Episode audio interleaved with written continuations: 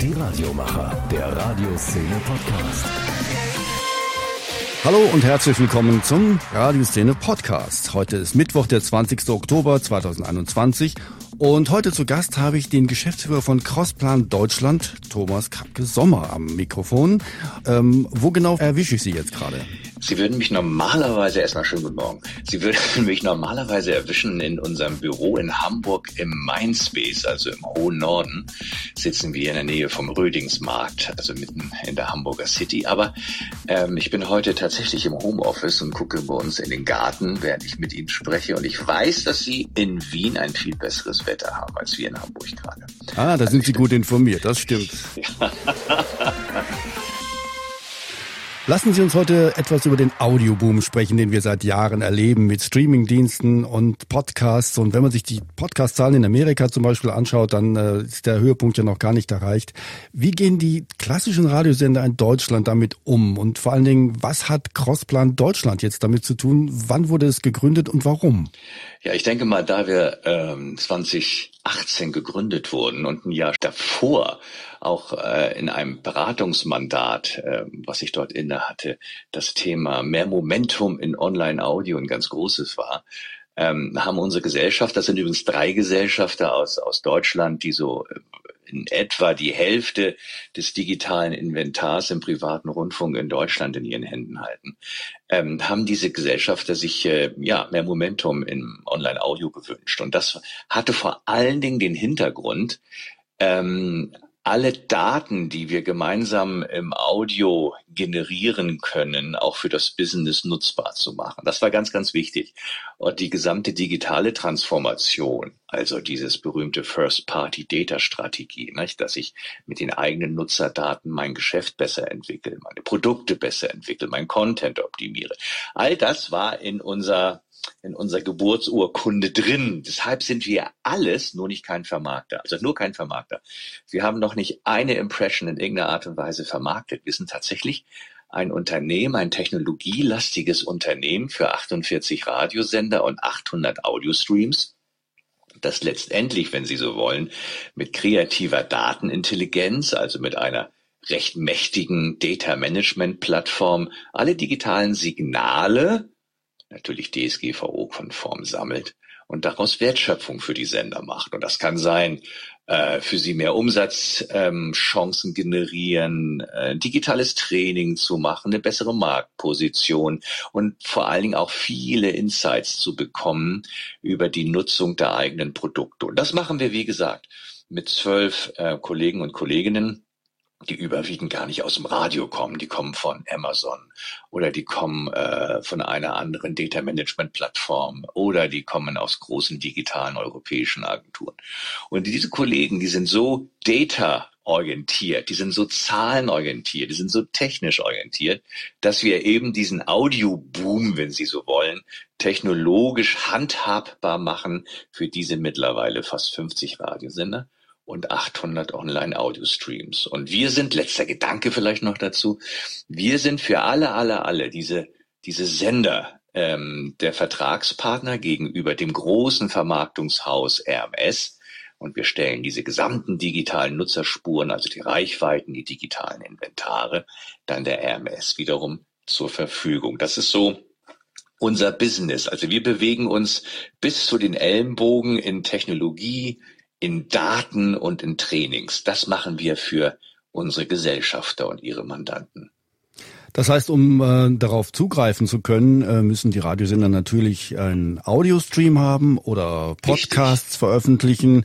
Richtig. Äh, welche digitalen Spuren werden denn noch aufgenommen? Vielleicht Facebook, Twitter und also Social Media auch? Ja, also die ganzen ähm, Social Media Spuren, von denen Sie gerade sprechen, die werden teilweise bei unseren Mandanten ähm, selbst verarbeitet, also unsere Mandanten, wie zum Beispiel die Regocast-Gruppe, die ja auch mehrere Sender in Deutschland hat, die ähm, äh, erhebt letztendlich ihre Kommunikation, ihre Nutzerdaten, wenn Sie so wollen, ihren Austausch im Social-Media-Bereich selbst mit äh, natürlich den Facebook-Plattformen ähm, etc.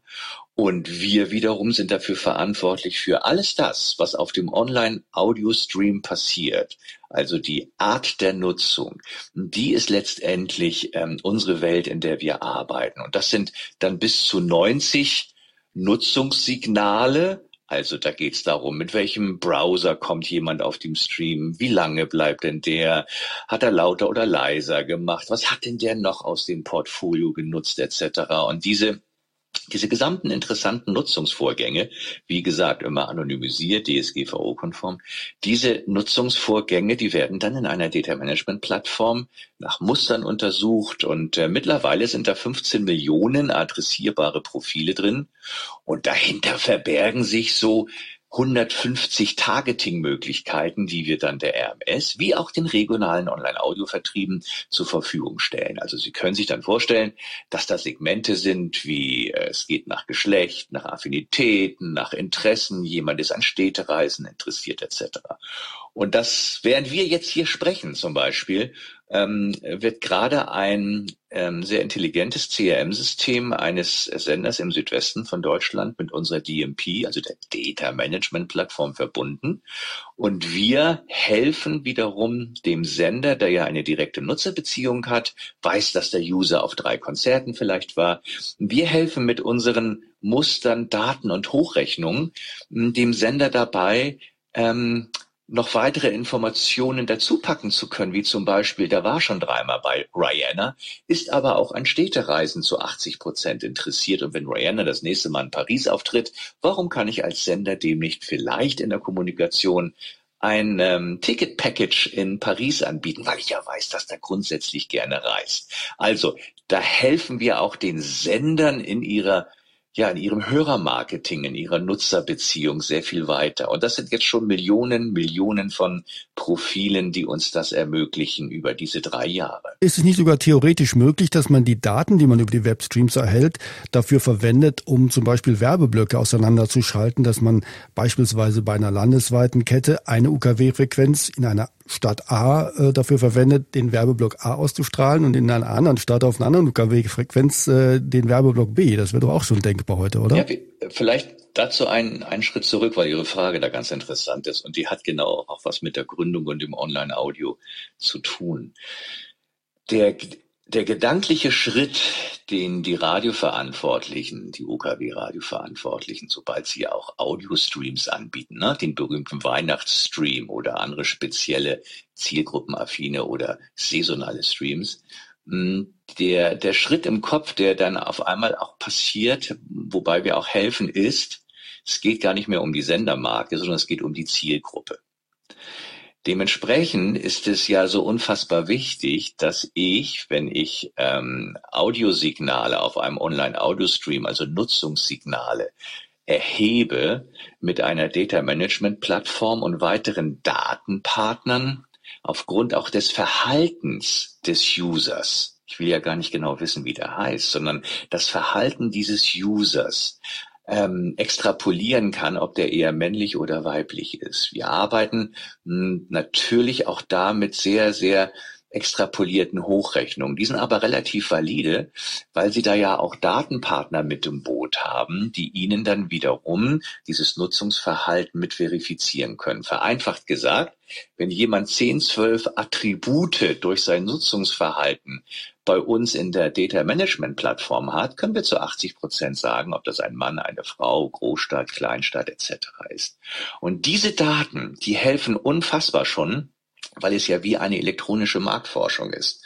Und so klein ist der Kosmos ja gar nicht. Ne? So die größten unserer Mandanten haben ja aber Millionen von Sessions, also Nutzungsvorgängen auf ihren Streams und das eben jede Sekunde, jeden Tag, jede Woche, jeden Monat. Und dadurch haben sie natürlich sofort eine Grundgesamtheit, die ähm, ja sehr valide Ableitungen treffen kann, wie zum Beispiel ein Content genutzt wird, von welchen Zielgruppen überwiegend ein Content genutzt wird. Und dann können Sie ja die Ableitung treffen, ist es vielleicht wertvoll, diese Zielgruppen zu adressieren, weil die sich vielleicht für Versicherungen interessieren, für Sport oder andere Dinge mehr.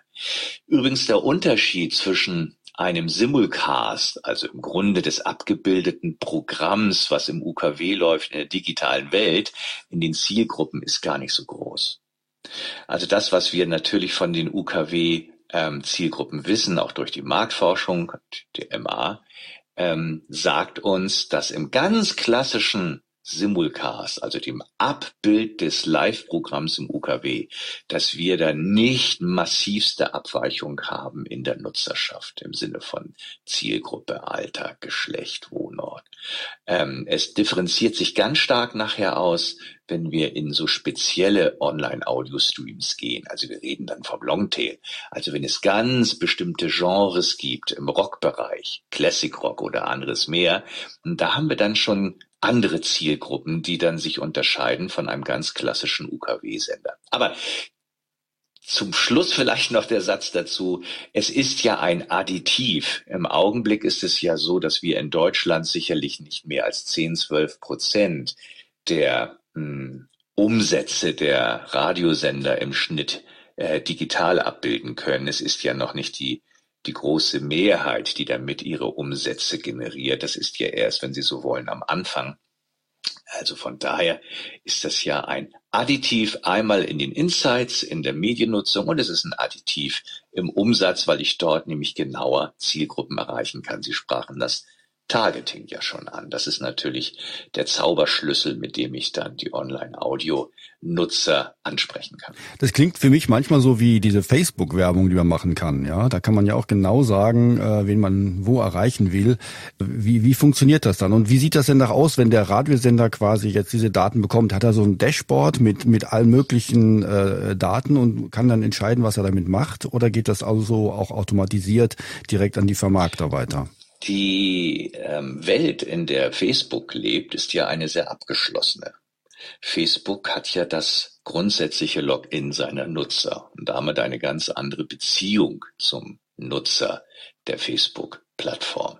Die Radiosender haben ja insofern keine direkte Nutzerbeziehung, weil das Login bei ihnen ja sehr unterrepräsentiert ist. Also wenn wir sagen würden, wir haben in Deutschland etwa fünf Prozent Login-Daten von den Radiosendern, dann wäre das schon viel. Facebook hat 100 Prozent. Also von daher ist die Nutzerbeziehung in einem in einem Wallet Garden, also in so einer abgeschlossenen Welt wie bei Google, Facebook oder anderen, die mit einem Login arbeiten, äh, eine ganz andere. Deshalb ist die Adressierung überwiegend im Online-Audio basierend auf Clustern. Also wir sagen nicht, ich will genau diese eine Person, die genau hier eingeloggt ist und diese Interessen schon dargestellt hat, sondern wir wollen ein Cluster von äh, Zielgruppen, die eine bestimmte Gemeinsamkeit haben. Der Prozess des ähm, Ausspielens der Werbung ist ähnlich ähm, leichtgängig wie auch bei den anderen Plattformen, die Sie angesprochen haben. Also ähm, wenn der Außendienstbeauftragte eines Radiosenders, der Vertriebler mit seinem direkten Werbekunden oder einer Agentur spricht und einen Auftrag bekommt für eine bestimmte Zielgruppe, gibt es bei uns bei der Crossplan Deutschland ein Kampagnencenter für 48 Sender, wo über eine Buchungsplattform, äh, das ist eine Buchungsplattform, die äh, aus dem Hause Salesforce-Advenio kommt, ähm, automatisiert diese Kampagnen einbuchen kann und wir packen dann die richtigen Targetings dazu. Und das Reporting, ähm, es gibt's dann auch wieder ganz völlig automatisiert an die Vertriebe zurück. Und das Ausspielen ist dann wie bei Facebook oder bei anderen Plattformen über einen Ad-Server. Das ist ja letztendlich der Funkturm, über den wiederum digital die Kampagnen ausgespielt werden, gezählt werden, abgerechnet werden, reported werden. Also der Prozess ist ähnlich leichtgängig. Der Unterschied ist tatsächlich, wir arbeiten mit Clustern, Zielgruppenclustern, weil wir keine direkte Nutzerbeziehung haben. Facebook hat eine direkte Nutzerbeziehung und kann dann anders adressieren. Das ist, äh, denke ich, der größte Unterschied. Und was wird da am meisten gebucht? Pre-Roller Live-Reader, nein, Live-Reader kann man nicht buchen, aber ja, Audiospots nehme ich an. Ja, genau. Es sind die klassischen Werbeformen, die Sie kennen. Das ist der Pre-Roll, also vorneweg, und die In-Stream-Werbung, also in einem Online-Audio-Stream ähm, gibt es dann ganz klassische Werbespots, die übrigens auch dynamisch insertiert werden. Dieser Begriff steht dafür, dass man für die jeweilige Zielgruppe die jeweiligen äh, passenden Spots ähm, einmal in die Podcasts, aber auch in die klassischen Online-Audio-Streams, also eben den Weihnachtsstream, ähm, je nach Wunsch eben und je nach Zielgruppe insertieren, also einfügen kann. Also diese digitalen Möglichkeiten gibt es genauso wie in der digitalen Display- oder Videowelt. Da gibt es heute überhaupt keinen Unterschied mehr. Also von daher ist es tatsächlich für viele Werbekunden, so wird uns das zurückgespielt von den Vertrieben, sehr attraktiv, über die UKW-Formate ähm, große Reichweite aufzubauen und dann punktuell für bestimmte Kampagnenziele, also die Eröffnung eines Autohauses in einem bestimmten Bezirk, in einem bestimmten Umkreis, ähm, dort eben digital zu agieren, weil ich die Zielgruppencluster besser erreiche eben weil ich sie kenne. Und das ist eine schöne konvergente Geschichte, ja. Kann man denn die äh, Simulcasts auch quasi abkoppeln von der UKW-Werbung und sagen, äh, wir machen online eine ein andere Kampagne? Geht sowas? Es gibt Sender, ähm, die das für sich technologisch schon gelöst haben, aber in der äh, nationalen Vermarktung ist das noch nicht der Fall. Also in der äh, nationalen Vermarktung haben sie nicht diese Trennung zwischen, das ist der UKW-Werbeblock und das ist der digitale Simulcast-Werbeblock und der sieht völlig anders aus. Das ist im, hat sich noch nicht durchgesetzt. Im regionalen Bereich gibt es tatsächlich einzelne Mandanten, die das bei uns für sich selbst weil sie das auch strategisch wollen und wollten, digital gelöst haben und die tun das tatsächlich. Da läuft dann im digitalen Umfeld eine andere Werbung, auch mit einem anderen Pricing und auch mit anderen Werbekunden als im klassischen UKW eines Landessenders. Sowas gibt es vereinzelt, ja. Ist aber eine hausinterne strategische Entscheidung, das tun zu wollen oder nicht. Ja, das muss ja dann so sein, dass ähm, wenn zu wenig Werbung online gebucht wird, irgendwie aufgefüllt wird, damit das Programm wieder äh, synchronisiert wird mit dem Simulcast-Programm, nehme ich an. Ne? Ja, es sind also technologisch, technologisch ähm, das ist übrigens ja auch im TV-Bereich nicht anders bei Addressable TV und im klassischen linearen Programm. Nicht? Also wenn Sie jetzt an RTL denken, das ganz normale lineare Programm und Sie haben noch auch dieses Addressable TV dahinter, gibt es heute auch schon die Möglichkeit, dass in bestimmten dann räumlichen Umgebungen mit einem bestimmten Geotargeting eben klassische Spots aus dem linearen TV zu ersetzen in einem vielleicht regionalisierten Bereich, der dort schaut. Ähm, technologisch ist das tatsächlich nicht die Herausforderung mehr. Ähm, das ist eher eine strategische Herausforderung, ähm, da ja auch dann bei einer Abkoppelung des Simulcasts der auch wieder anders in die Reichweitenerhebung einfließen würde. Und ich glaube, an dem Punkt haben die Sender noch politische und strategische Überlegungen zu tätigen, ob sie das wirklich wollen. Oder man macht einen, einen zweiten Stream quasi, der dann eben nur Online-Werbung hat. Aber das ist eine, ja, das kann man natürlich so oder so lösen. Ja, ja ich glaube, das ist, das ist wirklich eine strategische und politische Entscheidung. Wir als Kostland Deutschland mit all den ähm, dem vollständigen, wenn Sie so wollen, Ad-Stack dahinter, nicht? Also vom Ad-Server über eine SSP, DSP, DMP. Wir wollen Ihre Hörer gar nicht langweilen mit diesen ganzen, mit diesen. Aber stellen Sie sich einfach vor, alles, was Sie brauchen, um digital auf der einen Seite Ihre Hörerschaft ähm, abzubilden, wie auch digital ihre Werbung an wen auch immer ausspielen zu können, ist bei uns vorhanden. Wir selbst tun das nur nicht als Vermarkter, weil wir nur ein Enabler sind. Wir sind eine technologische Company, die das nur ermöglicht. Der Sender selbst sitzt im Driver Seat oder auch unser Gesellschafter und ähm, geben uns die strategischen Vorgaben, wie unsere Technologien zu nutzen sind. So muss man sich unsere Position unserer Aufgabe vorstellen. Ja, vielen Dank erstmal für die Übersicht. Ähm, ich möchte jetzt nochmal äh, vielleicht zu dem Thema kommen, ähm, wie es auf dem Audiomarkt der Radiosender aussieht. Ich habe das Gefühl, dass es immer enger wird. Die Streamingdienste werden immer stärker, äh, Podcast wird immer stärker. Ja, absolut. Die, ähm, der Kampf um die Aufmerksamkeit des Hörers, des Nutzers, des Users wird äh, wird extrem. Ähm, wenn 80 Prozent aller unter 30-Jährigen äh, Musikstreaming-Dienste nutzen, wozu ja auch Spotify zählt, hatten Sie ja angesprochen eben auch, äh, ist es naturgemäß so, dass das ähm, Thema dort enger wird. Und äh, Sie haben es ja auch so richtig angesprochen, die Musikstreaming-Dienste erweitern letztendlich ihre ursprünglichen Playlist-Angebote um Content, um radioähnlichen Content, um Informationen um Nachrichten und vieles andere mehr.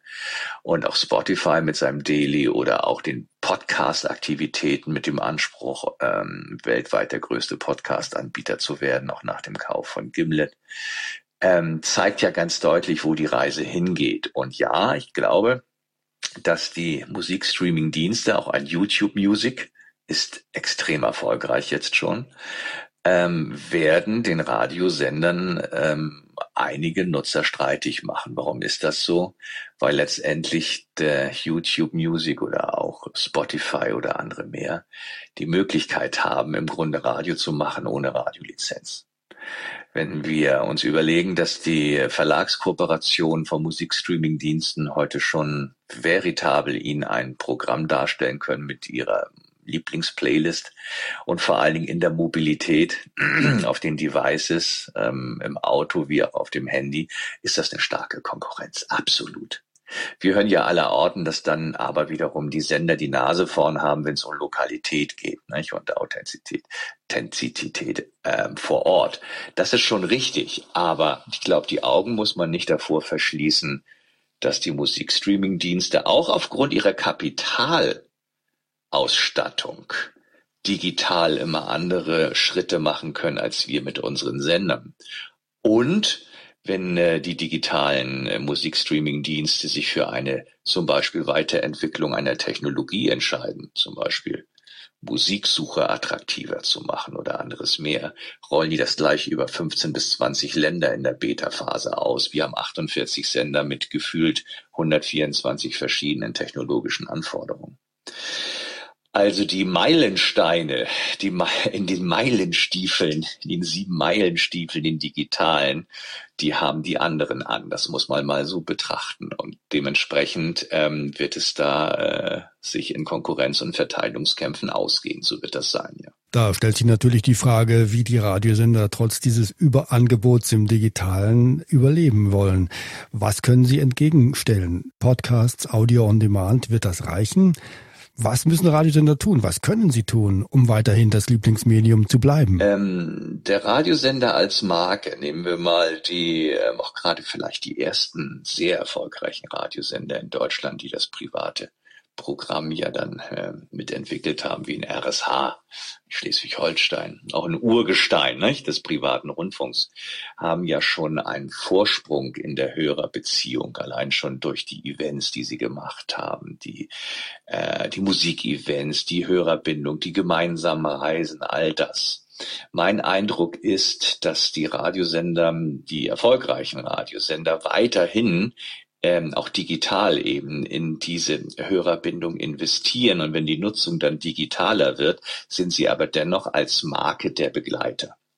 Wenn Sie dort weiterhin investieren, werden Sie auch weiter erfolgreich sein. Ich glaube, die Herausforderung besteht darin, denjenigen, der sich noch nicht an einen Radiosender gebunden hat, fragen Sie doch mal 12- bis 15-Jährige, welche Radiosender sie hören. Oder sagen Sie mal aktiv drei Radiosender in deren Region. Einen werden Sie kennen. Die sind noch nicht eng gebunden an die Sender. Dort müssen sich Sender äh, neue ja, Content-Angebote ähm, überlegen, um diese nachwachsende Zielgruppe für sich letztendlich auch nutzbar zu machen. Aber wie gesagt, das ist, glaube ich, der schwerste Brocken denjenigen an sich zu binden, der noch nicht eine Erfahrung mit einem der großen Marken, der großen Radiomarken vielleicht erlebt hat und sich ähm, mit seinen Freunden auch Social Media seitig wir waren bei Spotify über Spotify austauscht. Und das ist, glaube ich, eine Gefahr für die Radiosender. Da müssen sie sehr wachsam sein und sehr viel von ihren Zielgruppen wissen, um auch dort die passenden Angebote machen zu können. Aber das wird nicht einfach, das stimmt. Ja, ich meine, der Trend geht ja überall dahin. Ist jetzt ja gerade der ORF zum Beispiel auch ähm, ähm, einen, einen TikTok-Kanal gestartet. Ja. Ähm, also es geht überall in Richtung, wir müssen dorthin, wo die, wo die jungen Leute sind und dann werden dort Angebote gemacht. Die Frage ist eben nur, ähm, ja, man, man wird mit, mit, mit der Marke in Verbindung gebracht, aber äh, schalten Sie danach auch wirklich einen richtigen linearen Fernseher ein oder bleiben Sie einfach da in der Region, in, in, wo Sie gerade sind, also in TikTok, Instagram oder sonst wo und konsumieren einfach nur darüber? Wenn das der Fall wäre, dann stellt sich aber die Frage, wie man damit Geld verdient. Ja, aber diese digitale Transformation erwischt ja nicht die Medienbranche allein und innerhalb der Medienbranche nicht die Radiobranche und da die UKW-Branche allein. Schauen Sie doch einfach rüber mit mir zusammen zur Automobilindustrie. Welche Markenbindung gibt es denn heute noch von jungen Leuten an die etablierten Automarken? So gut wie keine. Ähm, heute gibt es eine direkte Beziehung von sehr innovativen Automarken aus Asien zum Beispiel direkt zu ihren Nutzern. Das ist fast wie eine Spotify-Beziehung. Also man etabliert sich ohne Zwischenhändler, ohne jemand anderen, ohne Printanzeigen, ohne irgendwas direkt in der Zielgruppe und bietet, weil Sie sagten, wie verdient man Geld, bietet zum Beispiel Teilhabe an der Nutzung, an der Mobilität an, die eine völlig andere Bepreisung hat, als wenn Sie sich für 30.000 Auto ein E-Mobil kaufen. Das heißt, alle Industrien, die heute äh, im Grunde vor einer Disruption stehen, müssen sich neu überlegen, wie ihre Geschäftsmodelle aussehen und vor allen Dingen, wie kommen sie direkt, auch ohne den Handel zum Beispiel, an ihre jungen Zielgruppen heran. Und äh, wie gesagt, innovative, vor allen Dingen asiatische Autounternehmen zeigen uns das und die bauen zum Beispiel Showrooms, die ganze Event-Locations für junge Leute beinhalten. Also von daher muss die Radioszene, denke ich, auch einfach mal in andere Industrien schauen und den Grad dieser Disruption für sich auch einfach mal sehen. Und ähm, ich glaube, ähm, derjenige, der das dann richtig versteht, der wird auch auf Dauer dabei bleiben können. Jetzt äh, hatte ich vorhin noch angesprochen, äh, dass die Printmedien zum Beispiel auch in den Audiobereich äh, einschaffen mit äh, Text-to-Speech-Technologie. Also äh, wenn man jetzt äh, Printartikel vorgelesen bekommt, wie, wie ist da die Akzeptanz? Hört man da nicht einen Unterschied zu einer normalen gelesenen Nachricht? Also ich habe mich vor einem Jahr damit das erste Mal beschäftigt. Und auch, dass er, also mit einem, mit einem äh, Head of Development bei einem dieser großen Verlage. Und da haben wir uns zusammen diese ersten, diese ersten Möglichkeiten mal angehört. Und wir waren noch nicht ganz überzeugt, weil Sie völlig recht haben, es gab noch etwas Roboterhaftes da drin. Nun ist es aber so, dass äh, alle Vierteljahr die Qualitätsverbesserung in diesem Bereich aufgrund von künstlicher Intelligenz exponentiell ist. Also alle drei Monate haben sie eine brutale Verbesserung des Hörerlebnisses.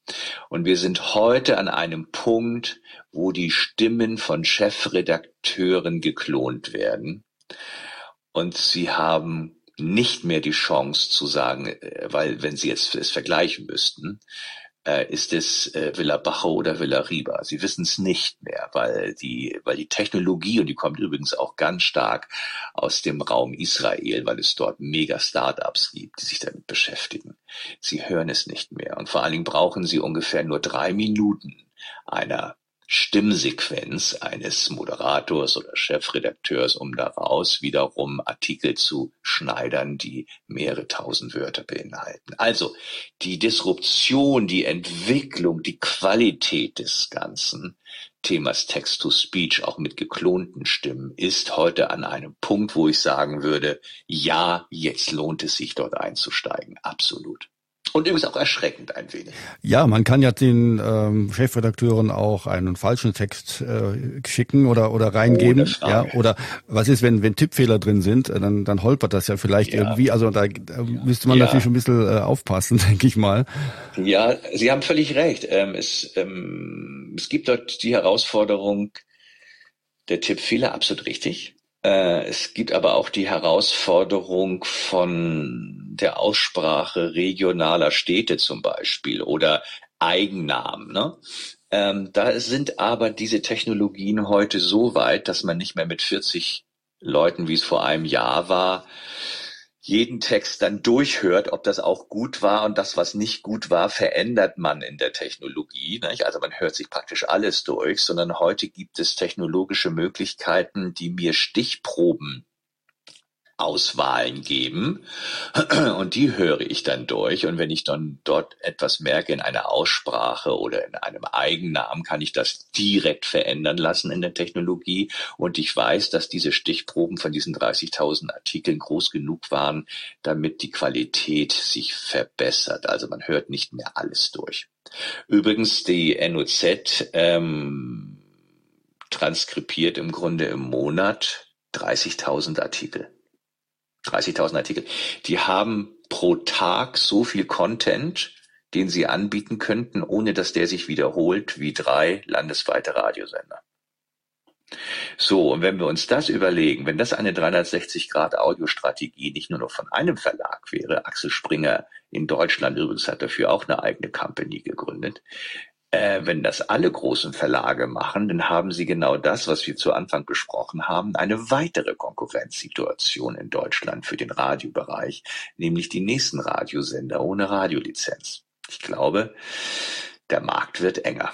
Wissen Sie was über die Akzeptanz schon äh, von den ersten Lesern oder beziehungsweise Hörern dieser Beiträge? Ja, das wissen wir. Das ist jetzt keine breite Studie, weil es ja aus dem Hause unseres Mandanten ist, also der NOZ, der hat über 40 Tageszeitungen, ist also ein recht großes Unternehmen. Äh, da ähm, reden wir ja vor allen Dingen von dem Abo-Bereich. Das sind ja Menschen, die sich ein digitales Abo der NOZ gönnen, um diese attraktiven Inhalte äh, für sich zu nutzen. Und da ist jetzt ja die Möglichkeit geschaffen worden, eben auch Audio, ich nenne sie mal Audioartikel, Snippets, wie auch immer Sie das bezeichnen, ähm, äh, zu hören. Und wir wissen eben auch aus Befragungen der NOZ und der tiefen Interviews, die mit ausgewählten Abonnenten geführt wurden, dass das einen sehr positiven Widerhall hatte und äh, der, der, das Outcome aus diesem positiven Widerhall ist jetzt, dass ähm, reine Audio-Abos angeboten werden, weil die so gut ankamen, diese Audioartikel im klassischen digitalen Abo. Also die Weiterentwicklung geht ins Audio-Abo, weil das so einen guten Widerhall gefunden hat. Ja, das kann ich so jetzt mal vielleicht teilen aus dem Hause NOZ. Ja, Fehlt nur noch die Möglichkeit, da äh, Musik dazu zu mischen, dann hat man wieder ein ganzes Radioprogramm. Da werden Sie nächstes Jahr von der NOZ etwas zu hören. Das ist das nächste Projekt tatsächlich. äh, tatsächlich und zwar zielgruppenadäquate Musikstreams dazu zu packen. Weil Sie ja über die Abo-Kunden wissen, welche Interessen die auch haben, wird dann der passende Musikstream mit angeboten. Das ist das nächste Projekt. Nochmal eine andere Frage zu den ähm, Übertragungen bezüglich äh, also DAB Plus und UKW und ähm, diese Simulcast-Streams und dann auf der anderen Seite gibt's die, die, die Online-Welt. Ähm, halten Sie DAB Plus für zukunftsträchtig, wenn man doch äh, bei Online viel mehr Daten bekommt? Also DAB Plus ähm, muss sich ja nicht nur in Deutschland beweisen, sondern auch in anderen, Ländern, äh, anderen Ländern, wie ich das verstehe. Ähm, und äh, ich sehe ja bei DRP Plus, äh, bin ja eher ein Digitalexperte für Online-Audio, aber bei DRP Plus sehe ich ja durchaus die Vorteile einer einer, einer sehr guten Klangqualität. Ich sehe ja auch die Möglichkeit, äh, Zusatzinformationen zu senden, bis hin zu Einzelbildern und Verkehrsnachrichten und vieles andere mehr. Also das Serviceangebot für die Nutzer, insbesondere in der Mobilität im Auto, ist sicherlich gegeben. Und auch die Verbreitung, äh, es sind ja schon eine, eine große Menge attraktiver Sender dabei, ist sicherlich auch vom Content her interessant, privat wie öffentlich-rechtlich. Ich glaube, das kann man konstatieren. Ob es sich durchsetzt, wissen Sie, ich weiß es wirklich nicht. Ich habe auch viel mit der Schweiz zu tun. Die wollten jetzt ja auch die Kollegen dort UKW abschalten, wenn Sie sich recht entsinnen. Das haben die jetzt ja auch wieder um ein Jahr verschoben. Also das gute UKW wird dann noch ein Jahr länger an Bord bleiben. Es gibt, glaube ich, auch Länder äh, im nördlichen Raum Europas, die auch auf DAB Plus umgestellt haben, aber in einzigen, in einigen anscheinend entlegenen Gebieten wiederum auf UKW-Sendemasten umgestellt haben. Also ich weiß gar nicht, wo das äh, letztendlich hingeht, das Rennen. Äh, entscheiden wird es letztendlich der Nutzer. Also was ist für ihn komfortabel? Was ist für ihn eine akzeptable Klangqualität? Und man ist ja überrascht übrigens auch, ähm, dass die Entwicklung gerade bei Spotify, darüber sprachen wir ja zu Anfang, sehr stark in das Abo-Geschäft hineingeht und nicht in das Free Spotify, was ja auch eine nicht so attraktive Klangqualität offeriert. Also von dort her denke ich, der Nutzer mag gute Klangqualität, der, äh, der Nutzer mag eine gute Auswahl und eine Verfügbarkeit überall, vor allen Dingen in der Mobilität. Und das wird sicherlich entscheidend sein, wer das Rennen gewinnt. Es sei denn, die Politik macht sich sehr stark für eine bestimmte Art der Verbreitung. Das kann ja auch sein. Wir sprachen ja über das Gatekeeping vorhin. Ne? Das fällt ja in einigen Bereichen weg. Also ich mag gar nicht sagen, wo das Rennen endet. Für die Werbewirtschaft, darauf kamen wir ja noch nicht, äh, ist sicherlich immer ein Kanal interessant, der äh, Daten ermöglicht, die man für ein Targeting nutzen kann und der perspektivisch einen Rückkanal hat. Das müssen wir einfach so konstatieren, wenn wir auf die Werbewirtschaft gucken. Aber das ist sicherlich nochmal eine andere Diskussion als das, was der Hörer präferiert. Aber ich mag wirklich nicht sagen, wo das Rennen ausgeht. Kann ich auch gar nicht. Man kann wohl festhalten, dass Audio online weiter im Wachsen ist und ähm, ja. die Datenlage natürlich dafür immer besser wird für die Radiosender. Richtig. Die Richtig. Frage ist dann immer nur auch, äh, wie viele Daten darf man verwenden? Ihr habt, Sie haben auch schon erwähnt, die DSGVO, aber es gibt ja auch, ähm, ich weiß nicht, ähm, Adblocker oder sowas funktioniert in der Audiovermarktung gar nicht. Man kann keine Audiospots nee. ausblenden, oder? Nee, in der Form nicht. Äh, die äh, DSGVO, äh, vorher auch die E-Privacy-Richtlinie, die sind ja nicht von ungefähr gekommen. Wir als digitale Industrie haben es ja auch übertrieben. Ne? Es macht doch auch keinen Sinn, Nutzerdaten 100 anderen Unternehmen zur Verfügung zu stellen, die damit irgendetwas machen. Also es macht ja schon Sinn, diesen Bereich zu reglementieren und diesen Bereich auch insofern zu reglementieren, dass ich eine Zustimmung eines Nutzers habe, bevor ich mit seinen Daten irgendetwas tue. Also da ähm, bin ich auch völlig konform mit der Entwicklung, die sie jetzt ist. In unserer Data Management Plattform, ich sprach ja von diesen vielen, vielen Profilen, ne, geht kein, keine Nutzungs, ähm, Situation ein, die wir verarbeiten, ohne die Zustimmung eines Nutzers. Also wer zum Beispiel jetzt bei einem Radiosender in die App hineingeht oder auf die Webseite, der wird gefragt, ähm, stimmst du denn zu, dass in, vereinfacht gesagt die Crossplan Deutschland äh, deine Daten dann für die Optimierung des Contents verwendet? Haben wir keine Zustimmung, wird auch diese Nutzungssituation, diese Session überhaupt nicht erfasst. Also wir sind schon längst darauf eingerichtet, nur mit Zustimmung zu arbeiten. Also von daher ist das für uns nichts Neues und wir finden das sogar gut, weil dieser Wildwuchs dann auch mal beschnitten wird. Denn ähm, was äh, der User dann ertragen musste in der digitalen Welt an Targeting zum 15. Mal die Badehose, ich rede jetzt von der Display-Werbung, ähm, ist ja auch nicht ganz gesund. Also von daher ist das eine gute Entwicklung, die begleiten wir auch gerne und wir arbeiten auch wirklich nur mit Consent, also Zustimmung. Hat es nicht von Google angefangen, äh, dass Audio googlebar wird, dass man die, die Texte irgendwie findet? Ist das in, ist das in der Werbewirtschaft auch irgendwie, äh, wird das interessant? Ja, doch, das wird interessant. Das ist aber bisher, meines Wissens, sind das Beta-Versionen, Audio-Content zu durchsuchen. Darum geht es eigentlich.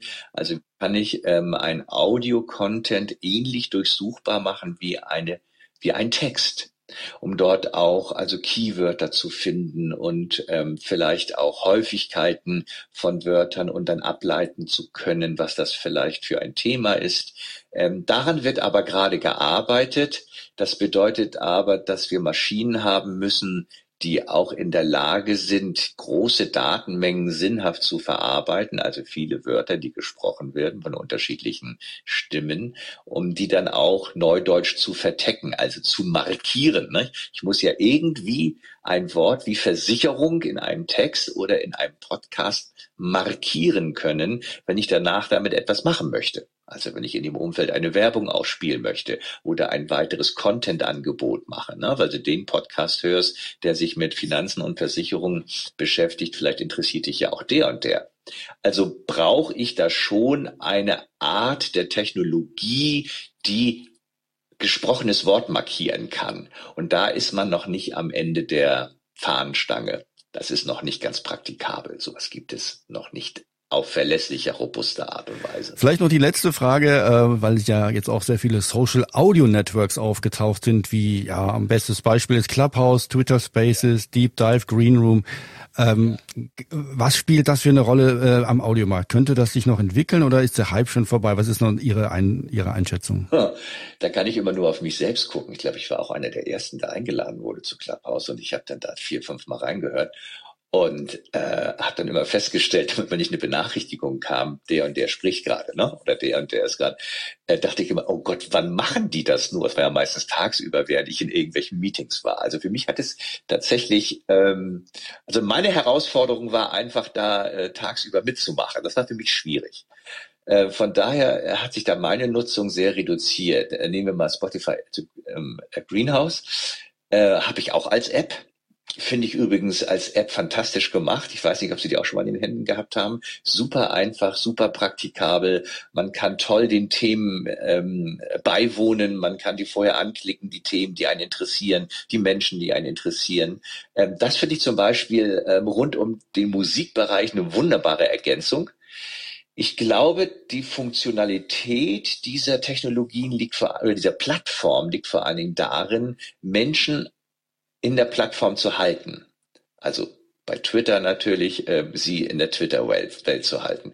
Bei Spotify mit Greeno sie bei Spotify weiter zu binden. Da geht es eigentlich um jede Minute der Nutzung in meiner in meiner eigenen Welt, in meiner Spotify-Welt. Und ich glaube, wenn die diese Funktion erfüllen, müssen die gar nicht so groß sein, diese Anwendung oder Plattform, weil da jede Minute einfach zählt. Und von daher haben die eine Zukunft, aber ich glaube, sie haben eine Zukunft immer in dieser eigenen bestimmten Umgebung und Welt. Ähm, und äh, dadurch, dass sich die Technologien ja brutal ähnlich sind, ähm, wird das irgendwann eine Commodity und dann wird das eigentlich jeder machen. Nicht? Jeder große Landessender wird dann seinen eigenen Chatroom haben wenn Sie so wollen. Also ja, die werden ihre Funktionalität haben, aber es wird, glaube ich, keinen geben, der sich alleine durchsetzt. Das wird nicht passieren. Das ist jetzt schon absehbar. Also Crossplan Deutschland hat äh, noch keinen Raum aufgemacht bei Clubhouse. Nee, tatsächlich noch nicht. Ähm, aber ich habe das aber auch schon mal überlegt, weil wir ja eine B2B-Company sind. Und meine Herausforderung ist ja, im B2B-Bereich Aufmerksamkeit zu kriegen. Ne? Früher war es über Konferenzen und man war Speaker oder hat sonst irgendwas gemacht. Jetzt habe ich ja äh, begonnen, vor einigen Jahren, äh, auch so wie Sie, äh, Podcasts zu machen. Da habe ich ja auch meine Verbreitung gefunden für unsere Themen, ne? durch tolle äh, Leute, die da äh, mit teilgenommen haben. Äh, vielleicht versuche ich es echt nochmal mit so einem Raum, auch bei Spotify und woanders, ähm, um dort einfach digitale Aufmerksamkeit zu kriegen. Aber mehr würden wir da auch tatsächlich nicht machen. Oder man kann es verbinden, äh, gleich live bei Clubhouse als Podcast aufnehmen und dann veröffentlichen. Wie heißt der Podcast bei, bei Crossplan? Äh, das ist der Audio Game Changer. Audio Game Changer.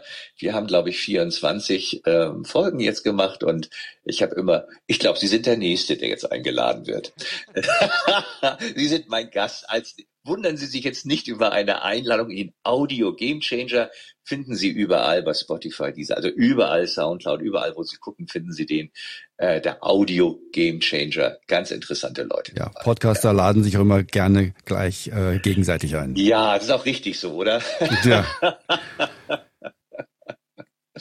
Ja, so ist es. Ja, also damit haben wir auch gute Erfahrungen gemacht. Und das ist dann so unser Medium, mit dem wir uns dann beschäftigen. Ja, Herr Kapke-Sommer, vielen Dank für das wirklich ausführliche, interessante Gespräch. Ähm, ja, ich fand es auch toll. Und äh, ja, vielleicht treffen wir uns beim nächsten Mal bei Ihrem Podcast dann. Nein, lieber in Wien. Ich bin so unfassbar gerne in Wien. Ich möchte dann wieder in der Hollmanns Belletage wohnen und irgendwie in Boxwood oder wo auch immer essen gehen in der Nähe, in der Kölner Hofgasse da. Ich finde das da so wunderschön. Also ich möchte lieber nach Wien kommen, live zu ja, Ihnen. Gerne. Das würde mir mehr gefallen. Das würde mir mehr gefallen. Kein Problem, wir sehen uns dann. Wir okay. sehen uns. Bleiben Sie gesund. Alles ja, Gute. Sie auch. Tschüss. Wiederhören. Tschüss. Tschüss. Die Radiomacher, der Radioszene Podcast. Sag uns deine Meinung. Podcast at radioszene.de